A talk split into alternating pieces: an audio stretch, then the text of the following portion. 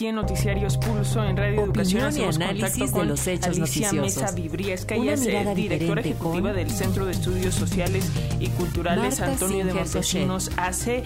Y pues muy buenos días, Alicia, gracias por tomarnos esta llamada. Analista política, académica e investigadora de la Universidad Nacional Autónoma de México, nos habla acerca de las reglas acordadas. Muchas gracias por la llamada, Alicia. Por favor, este coméntanos en este eh, recordando esta fecha tan importante empiezan las campañas de personas. Ya escuchábamos cifras que da a la ONU y también organizaciones del país. Pues, ¿De qué estamos hablando con la trata de personas actualmente? Se habla de que es una forma de esclavitud moderna. ¿Qué nos puede señalar, Alicia? En donde se ha batallado de una manera eh, asombrosa eh, en eh, regular algo que a todas luces no puede, no puede caber en una ley como es pues vemos en todo el país que se da la trata, derecho en la especial en el Estado de México, Ciudad de México, Veracruz y Nuevo León, y por pero eso, no eh, solo porque sean las ciudades con mayores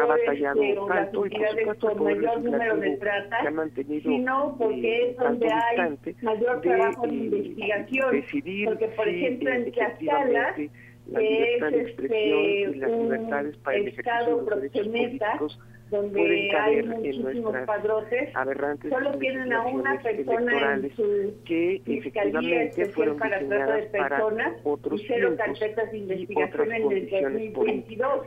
Igual pasa en Morelos, que solo tienen una persona en la unidad es que el tiempo, especializada el trabajo, de la, la energía, Entonces, la fuerza, realmente todo lo que se capta a través de las fiscalías, nosotros tenemos que de 2020 a diciembre de 2022 hubo registradas 1.783 víctimas en, eh, de las cuales 74 fueron del sexo femenino, por parte de estas personas que están este, compitiendo por convertirse en ellos dicen, líderes de, y de las víctimas del sexo femenino, 37% eran niñas y adolescentes, los candidatos y, y de las víctimas del sexo masculino, 43% eran niños y adolescentes. O sea que por supuesto todas las otras y es una violación a los derechos humanos que tiene que ver lo mucho es, con eh, un muy me parece a mí y con un es sistema eh, esta intención por parte de los este, la trata de personas de es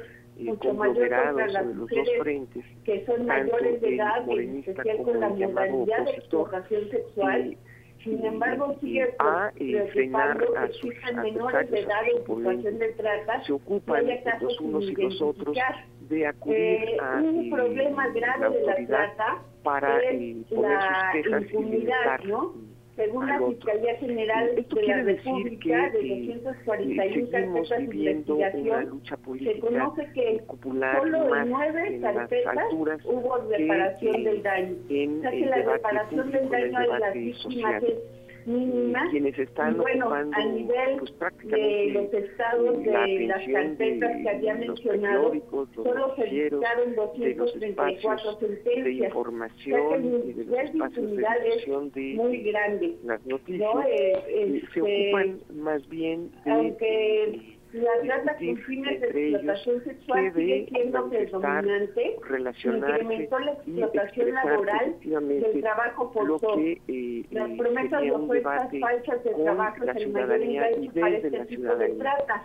Y el esto es muy si preocupante porque en tiene que ver privado, con si los trabajos tan precarios que tenemos, si con las el desempleo, con el empleo informal, dato, y que pero la gente se va nada. y es engañada por este tipo de, la presencia de de la sociedad en el debate Este, en el trabajo es que seguimos teniendo nosotros una escena eh, preguntamos a la Secretaría del Trabajo y Previsión Social y resulta que de las inspecciones que hacen a nivel de los estados no tuvieron ninguna detección de trabajo forzoso, lo cual realmente Pues, a la vieja usanza es y eso de llamar la atención es una porque eh, este ha enseñanza subido a nivel del país, de ¿no? este proceso El en donde eh, 60% lo que de explotación de la los seres humanos de que se eh, desarrolla en lugares cerrados eh, como casas, hoteles, sus, negocios eh, o eh, fábricas. eh, ¿no? El- tipo de enganche, porque para que sea trata tiene que haber un enganche, un traslado y una explotación. Mucho tiempo, ¿no? El tipo de enganche es el que nos llama mucho la atención. Eso es lo que Primero porque está haciendo por la delincuencia organizada eh, Seguiremos viendo, pues, por ejemplo, nos preocupa mucho los desplazados por la guerra que se está dando con los paramilitares, ya ahorita juntados con el crimen organizado. Igual en León, eh, en León del estado de Guanajuato, el crimen organizado ha desaparecido a niñas y las gentes, las personas, no pueden denunciar porque tienen miedo a que las maten. Entonces, es eh, muy preocupante que el crimen organizado esté metiéndose en, la trata, además del trasiego de drogas y el tráfico de armas. En Chiapas se está dando mucho lo que es el eduporno y también la pornografía infantil. Y este nos preocupa mucho en Tapachula que se ve incluso en videos de YouTube cómo son explotadas niñas y adolescentes e incluso personas servidoras públicas como policías son las que les piden eh, dinero o incluso servicios a cambio de que estén ahí en situación de explotación. Otra cosa que nos preocupa es la relación entre la desaparición, la trata y el feminicidio. Esto se puede ver muy claro con la pornografía gore. Eh, por ejemplo, eh, se da entre el crimen organizado eh, cuando una persona va en contra de un cártel que es de otro cártel, secuestran a una de las mujeres o niñas y adolescentes y la torturan sexualmente hasta llegar al feminicidio y todo eso lo graban y lo suben a, la internet, a la dark web, y es algo que nos preocupa muchísimo porque son desapariciones este, que tienen que ver con el crimen organizado y que no se sabe en qué quedó eh, la persona, más que cuando se encuentran los restos que estos están mutilados. Eh, hay poca investigación de esta línea, ha sido muy difícil tener datos fidedignos, por ejemplo, de la trata o de la desaparición. Por ejemplo, hay personas que les han entregado la bolsa con los restos de las personas Alicia. en una bolsa de basura combinados con restos de otra persona y entonces este es muy difícil hacer la investigación mientras esta no se haga como muy eh, eh, profesionalmente. Alicia. Sí. Sí.